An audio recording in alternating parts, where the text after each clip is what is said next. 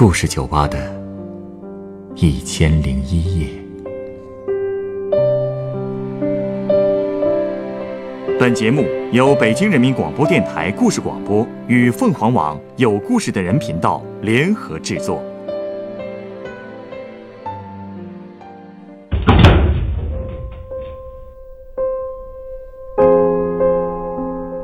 欢迎光临故事酒吧。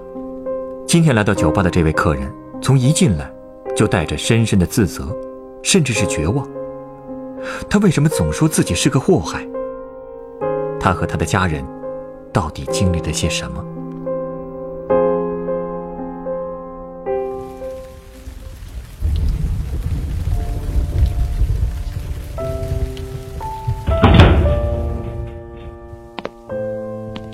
欢迎光临。哟，你怎么都湿透了？这么大的雨，没带伞就出门了？没事儿。呃，你先坐下。来来来，先喝杯热水啊。啊，我给你拿毛巾。不用，我没事。毛巾来了。哎，小姐，小姐。啊？啊，我刚才把空调调高了。这边电暖气我给你打开了，一会儿衣服就可以干了。再把这杯热水喝了，应该不会感冒的。哼，感冒算什么？我就是个祸害，还不如早点死了。干嘛这么说自己啊？他们都这么说，他们说的没错。谁这么说的？好了好了。出什么事儿了？能和我聊聊吗？我爸走了。明可以活下来的，可都是因为我，都是因为我，我对不起我爸，我对不起我哥，我就不应该存在在这个家里。是你们家里人这么说你的？哎，听我的。谁这么说，你都别听，他们没权利这么说。是我自己这么想的，就不是我爸亲生的，我根本就不属于这个家。你是被收养的？比收养还不如。我的亲爸三十年前在矿难里死了。当时我刚出生没多久，我爸和他是工友，在那次矿难里，我爸也被压断了一条胳膊。后来矿井被封了，煤老板的财路断了，死伤的人还等着他赔。我我不知道我的亲妈拿了多少赔偿款，我只知道当时我爸在医院里住了一个月之后。就没人往他账上打钱了。听人说，煤老板最后还是跑了，但我爸却不怨他。他说，大家都不容易。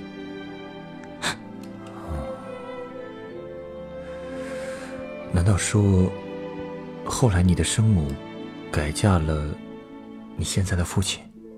哼，改嫁？我爸当时有老婆呀。他还有个儿子，比我大五岁。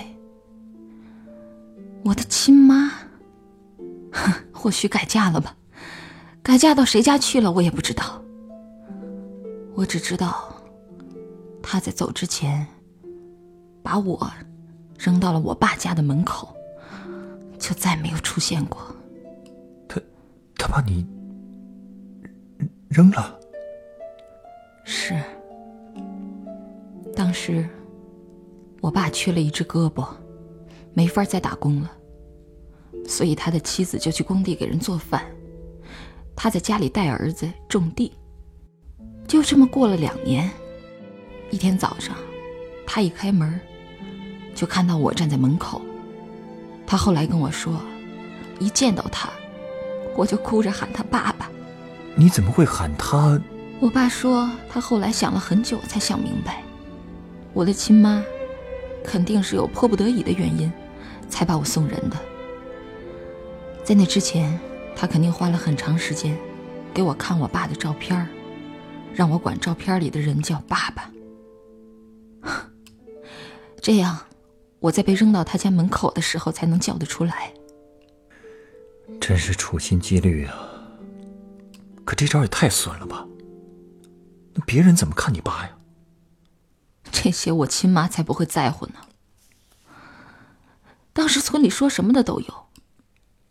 我爸的老婆为这事儿，特意从工地赶回来和他摊牌，说不管这是谁的闺女都不能养，扔出去也行，送福利院也行，但就是不能自己养。他还哭着说，无论如何不能用他挣的血汗钱养一个来历不明的野种。可是你爸最后还是把你留下了，是吗？对，他说。自打我见了他，就像一只袋鼠一样吊在他脖子上。他本来也想给我找个好人家给我送走，但每次一想到第一次见到我的时候，我就扑到他的怀里叫他爸爸，他就再也下不了决心了。所以最后我留下来了，他老婆却走了。再也没有回来。也就是说，家里就剩下了你爸、你哥和你三口人了。是啊，一个残疾人带着俩孩子，我都不记得他是怎么熬过来的。反正该吃饭的时候我有饭吃，该上学的时候我也和别的孩子一样，背着书包上了学。唯一和别的同学不一样的是，我没有妈妈，所以当时我不觉得自己家有什么奇怪，我也完全不记得我是被我的亲妈扔过来的小野种。爸爸和哥哥都对我很好。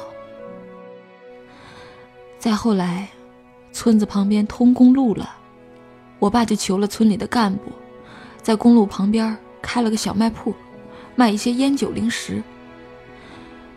为了多卖钱，小卖铺一年三百六十五天，天天开门，一天二十四小时营业。因为你也不知道那些过路的司机什么时候会来买东西。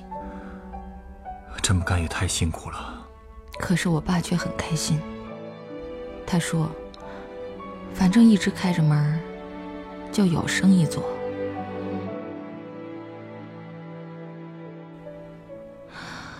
再后来。我哥初中毕业了，他就不再上学了。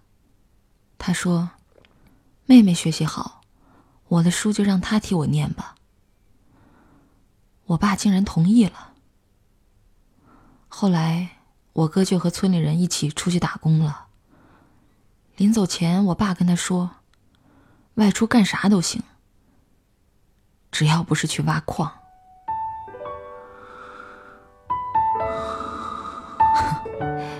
你知道吗？我当时真傻，我竟然真的天真的以为我哥就嫌学习太苦，不爱读书才去打工的。所以我当时还跟我爸说呢，我说我才不会像我哥一样当逃兵，我一定会考上大学给他争光的。后来我真的考上了大学，拿到通知书的那天，我那个骄傲啊！还当着哥哥和他女朋友的面对我爸说：“爸爸看还是我争气吧。”对对对，咱家也出了大学生了，出了大学生了。哎，你是真不明白还是假装糊涂呀？要不是为了你，你哥大学都毕业了。你把嘴给我闭上！你说什么呢？醒醒吧，叔，他才是你的亲儿子。这么些年，就为了这个来历不明的女儿。你们还要牺牲奉献到什么时候啊？两个傻瓜蛋！你混账！你打我，没过门你就敢打我了？好，好，你有本事，那你去跟你妹那个祸害过去吧。哥哥的女朋友走了，再也没有回来，就像当年哥哥的妈妈一样。我也是那天晚上才知道了我的身世。其实之前，我哥已经见过了对方的父母。那天他带女朋友来，只要我爸这边没意见，他们两家人就打算一起出钱，在县城交一套小房子的首付的，之后就可以踏实结婚过日子了。可是他们回来以后才知道，这些年因为开了新的高速路，我爸小卖部的生意已经很难做了。有时候一个星期都卖不了一百块钱。哥哥打工寄回来的钱，有一部分已经被我花了，剩下的我爸说，那是留给我上大学用的。也就是说，你哥的女朋友之所以说话那么冲，就是因为知道了这件事儿。对，县城的房子买不成了，自己未婚夫挣的钱。都花在了我这个野种身上。换成是我，我也会气疯的。所以，经过那次打击，我哥消沉了好久。我也渐渐明白了他这些年过得有多苦。虽然当年他是主动退学的，可是他的同学现在好多都已经大学毕业，做起了白领、金领，他自己却只能卖苦力。如果说他不后悔，肯定是骗人的。大一那年寒假，家里的气氛冷得像冰窖，小卖铺最后还是关门了。那个冬天，我哥也只是零星的去干了几天活，剩下的大部分时间他都在喝酒。小卖部没卖完的酒，都快给他喝光了。家里这两个男人。一个喝得烂醉，一个唉声叹气。我也第一次明白了什么是负罪感。我突然意识到，是我拖累了这个家。如果没有我，他们至少会一家三口亲亲热热的在一起，可能他们还会添一个亲生的孩子，而且哥哥的生活节奏也不会被我打乱。他现在也早该大学毕业了。所以，我决定替他们还债。还债？怎么还啊？那个大年夜，我给我爸跪下了。哎，英子，你你这是干啥呀？爸，你让我做哥哥的媳妇儿吧。啥？我欠这个家太多了。反正反正我跟我哥也没有血缘关系，您您就当给他养了个童养媳吧。混账！你你想过你妈为什么要跑这么老远把你送给我？想过吗？他是让你给俺家来干这个的吗？啊！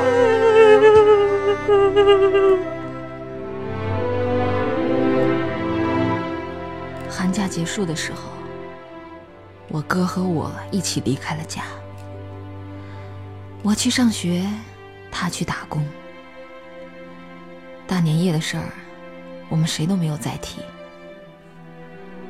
只是到了学校以后，我收到了我哥的一条短信，他说：“你一定要让自己幸福。”后面是三个叹号。你看，你爸和你哥都没有责怪你。为了他们，你也要让自己幸福，不是吗？是啊，我确实越来越幸福了。毕业之后，我在北京找到了一份很喜欢的工作，还谈了男朋友。如果不出意外，我真的会非常幸福。但现实生活怎么会没有意外呢？又出什么事儿了？我爸得了胃癌，啊！我问了医生，医生说也许是因为饮食不规律导致的。哼，常年开着二十四小时都不关门的小卖部，吃饭怎么会规律啊？你不知道当时我有多心疼。我和我男友，还有我哥，把自己的存款全拿出来了，给我爸做了手术。经过这一次，我哥攒的娶媳妇儿的钱 又全花光了。但他却没有抱怨，只是说：“等爸好一点了，他再出去打工就是了。”可我没想到，刚过了半年，他的病就复发了。这么快啊？那你们手头的钱根本不够了。我已经不好意思再跟我男朋友说这件事儿了。其实，如果我说了，他一定会把自己的存折都给我的。可是我知道，他也没多少钱了。我男朋友人真的很好，工作也努力。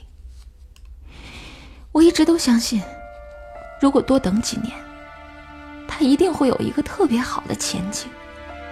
他也跟我说过，他会给我最好的生活。不过，我等不了了，我爸等不了了。你这话什么意思？啊我男朋友不知道，我们公司的老板，他一直对我有意思，而且直接暗示过我。虽然他有家室，但是他很有钱。不是你，你不会做傻事了吧？救自己的父亲是傻事吗？你知道我不是这个意思，我我只要能救我爸，让我做什么我都不在乎了。我跟我男朋友提了分手，然后去找了我的老板，跟他说了我爸的情况，他一口就答应了，先预付给医院十万块，只要我对他点个头。你爸要是知道了，你觉得这钱他能要吗？所以我当然不会跟他说。去医院看我爸的时候，我哥跟我说，有人打了十万块钱过来，医院直接把我爸转到了单人病房。给我爸看病的都换成了外科主任，你知道吗？那个主任的好，过去真是打死都挂不上的。但我哥却很奇怪，他问送钱的人：“这钱是谁给的？”那人只是说是老板吩咐的。我就跟我哥说，那个老板就是我。那你哥就不觉得奇怪吗？他当然觉得奇怪，我爸也觉得奇怪，但是我都敷衍过去了。那么这次手术成功了吗？成功了。医生说，这次切的很干净。哈，你听听。这次切的很干净，我差点就问了他们：难道这次复发是因为上次没切干净吗？哎，你别这么想啊，医生不会这么干的。癌细胞的扩散速度很难预测。哼，比癌细胞更难预测的是人呐。又怎么了？我爸跑了。手术刚做完没两天，他就跑了。跑了？为什么呀？那天我只不过出去买了点吃的，回到病房之后，我爸就没影了。他去哪儿了？我哥说，刚才来了个女人，对我爸说了几句话，说完我爸就把输液的管子全拔了，自己回家了。女人？不会是你老板的？我被他发现了。我其实宁可他带我游街示众，你把我狠狠打一顿都可以呢。他为什么要去医院呢？为什么要跟我爸说那些话呀？回家之后，我爸根本不让我进他的屋门，只让我哥陪着他。之后不到半天，我爸他他就走了。现在你明白我为什么我说自己是祸害了吧？我爸的老婆临走前就是这么说我呢，我哥的前女友也是这么说我的。可你哥这么说过你吗？没有。但我爸走了以后。他几乎没怎么跟我说过话，一直在忙丧事儿，我也不敢跟他说话，我不知道该怎么面对他。你看，水都凉了，我再送你一杯热饮吧。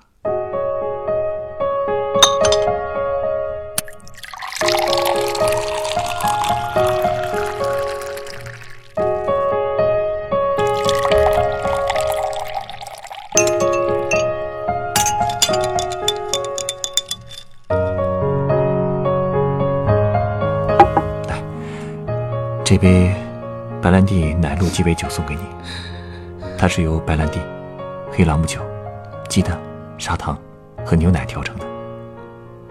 好温暖的酒啊！谢谢你，一直听我说话，还送我酒。你们，你们，你们干嘛都对我这种祸害这么好？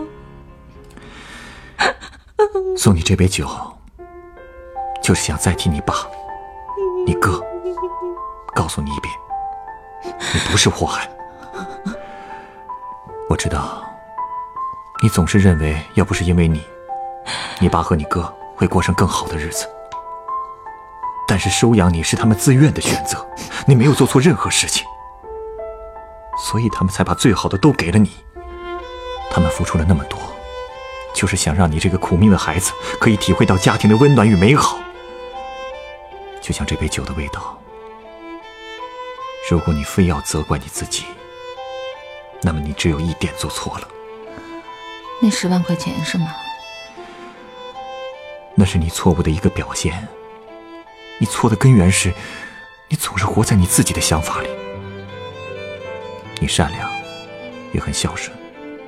可你的付出和牺牲却总是从你自己的角度出发的，你真的考虑过你爸和你哥需要什么吗？你还不明白，你爸最后为什么会放弃治疗吗？你爸他当然希望活下去，但他希望活得更有尊严，他更希望你也应该有尊严的活着。为了十万块，就去做那种事，他是在用自己的命告诉你。你错了，你之后的路还有很长。如果你的思维不转变，这样的悲剧还会发生的。不要老把自己放在受害者的位置，不要老说自己是个祸害。这个世界上，有多少人没有受过苦，又有多少人没有为另外一个人受过苦呢？振作一点。你能做的事情还有很多，最起码，你可以帮你哥创造一个更好的未来，不是吗？这才是你爸最希望看到的。这杯酒的温度与味道，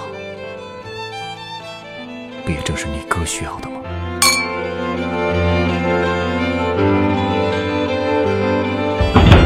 本故事选自凤凰网有故事的人独家签约作品。我终于高价卖掉了自己。原作：荞麦花，改编制作：陈寒，演播：楚寒、静瑜、浩洋、陈光，录音：董珂、严乔峰。人人都有故事，欢迎搜索微信公众号“有故事的人”，写出你的故事，分享别人的故事。下一个夜晚，欢迎继续来到故事酒吧，倾听人生故事。收听最新节目，请关注北京故事广播，工作日每晚九点播出的《故事酒吧》的一千零一夜。